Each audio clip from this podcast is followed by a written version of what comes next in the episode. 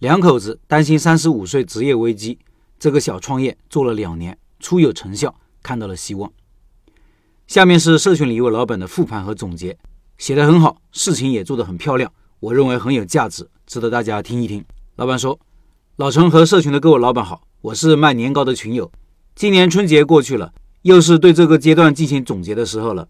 一个是自己全面复盘，查漏补缺；一个是把过程分享给各位。开头先说结论，今年一共卖了五千多，比去年业绩提升了百分之三十五。这个数额可能微不足道。”但是销量基本集中在过年前的一周达成，而且只能在下班后和放年假期间完成，我还是挺满意的。附上一些产品图片，这篇文章的图片比较多，我放公众号文章里了。听音频的老板可以到开店笔记的公众号查找对应文章，看这些图片。接下来说过程，去年十二月份其实就开始备料和预热了，但是十二月份大家都在疫情的阴霾中，而且产品是纯手工制作，站在用户的角度。在非常时间，对卫生问题更加敏感，所以应该尽量投入少，能不折腾就不折腾。但是我认为，对美好生活的向往是人民群众最基本的要求，尤其是春节这个一年到头最重大的节日。所以大家协商好，先按去年百分之五十备料，就算亏，自家也能慢慢消化。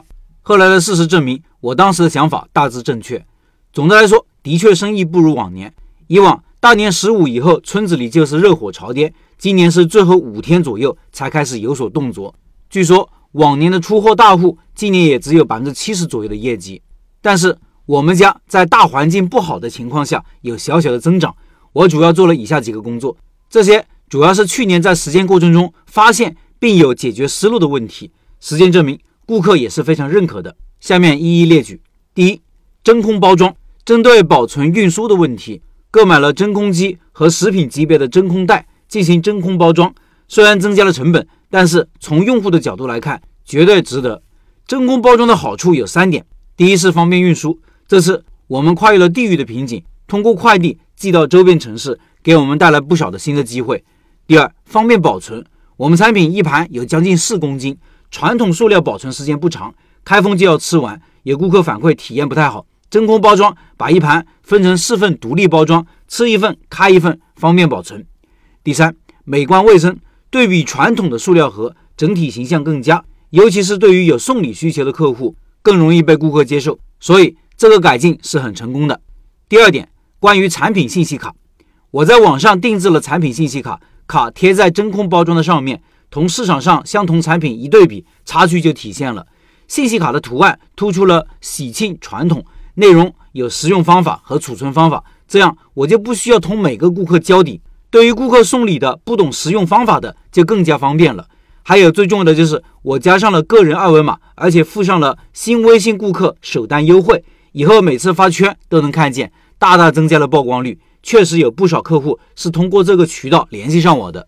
同时，我把同客服对卡片设计的沟通记录发到朋友圈，让客户看到我们在用心做这个事情。这个改进也是很成功的。我把图片也放在公众号文章里了。第三，礼盒装。正如我前几篇文章说过，我一直非常看好这个产品的社交属性，并且坚信这是它最具爆发点的潜力。于是我决定测试一下。今年根据产品大小的特点，购买了一批礼盒，而且在销售中有意的推广。结果有个送礼需求的客户看上我们更加美观的包装，一下子购买了将近一千的产品。所以这一点改进也很成功。第四，视频号，视频号算是一个意外的收获。我不是玩视频号的。听我老婆说可以试一试，现在上面带货非常火，而且说不定有人买，我就应付着把朋友圈的素材简单剪辑一下发到视频号，一直没有人看，没想到今天有网友通过视频号私信我了解购买方式，虽然暂时未成交，但是持续输出应该会有好结果，这一点改进也是成功的。第五，主动拓客，通过我父亲的微信或者朋友圈下单的客户，我一直无法服务与交流，我应该用怎样的方式添加成为我的好友呢？我曾经思考过许多方法，最后想到一招：免费送试吃装。具体做法就是通过去年的用户信息表筛选出通过父亲下单的客户，添加微信，注明“你好，我是某某儿子，为了回馈您去年在我们这里购买年糕，特意制作了混合口味的试吃装，每个顾客两包，免费送货上门品尝，麻烦通过一下。”我老婆一直觉得没必要做这个事情，浪费时间和精力。我当时的想法是：第一，免费的东西送货上门，没人会拒绝的。第二，成本低；第三，重新接触顾客，唤醒顾客记忆。第四，混合口味会让指定了一种口味的顾客尝尝其他的产品。第五，自己掌握主动权。结果众多好友只通过了一名，其他都石沉大海。而且这个好友后来还给我们带来了新的顾客。结论是百分之二十成功，百分之八十失败。现在面临的问题是，鉴于我们夫妻俩对于行业未来和三十五岁职业危机的认识，我们希望通过业内人士沟通，了解行业前景，看是否成为一条出路。为此，我联系过从事食品行业的朋友，得出的结论是：先维持现状，当成副业来做，累积顾客，有了一定的客源后，可以考虑小投入开店，视销售情况。再决定下一步战略。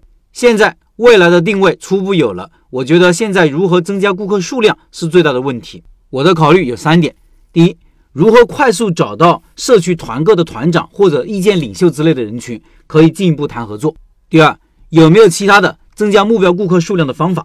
第三，如果以后开店的话，不可能只做过年的生意，我打算就直接做目标顾客是年轻女性那种新式甜品店，年糕呢作为。秋冬季过年的特色产品，其实这两三年以来，我一直有开甜品店的想法，不知道这个方案可行性高不高？那是次要矛盾换成主要矛盾了。如何经营好甜品店成了主要问题。此问题扯得太远了，老陈可以不做回答。过去一个春节是大家毕生难忘的春节，是久旱逢甘露的春节，各种辛酸和血泪。无论如何，时间都在往前走，不管是喜是忧，总又抬头往前看。相信二零二三年的春天是万物竞发的春天，二零二三年是丰收的一年。祝老陈的社群越办越好，群友们生意红火，阖家安康。以上是这位老板的分享，下面是我的短评。我说：你们做的太棒了，虽然销售额不大，但是星星之火可以燎原。我觉得你们有些保守了，可以再大胆一些。第一，做一个抖音号，持续的输出视频，介绍你们的产品和理念，通过抖音让附近的人都知道。第二。要引流到微信成交。第三，开发不同的消费场景，让平时也有生意，不一定过年才搞，平时也可以搞。通过增加产品、增加消费场景的方式也可以。第四，要鼓励顾客帮你们宣传，抖音和朋友圈都可以。你们在产品的改进上花了很多功夫，如果在宣传上再加强一些，就完美了。加油，会越来越好的。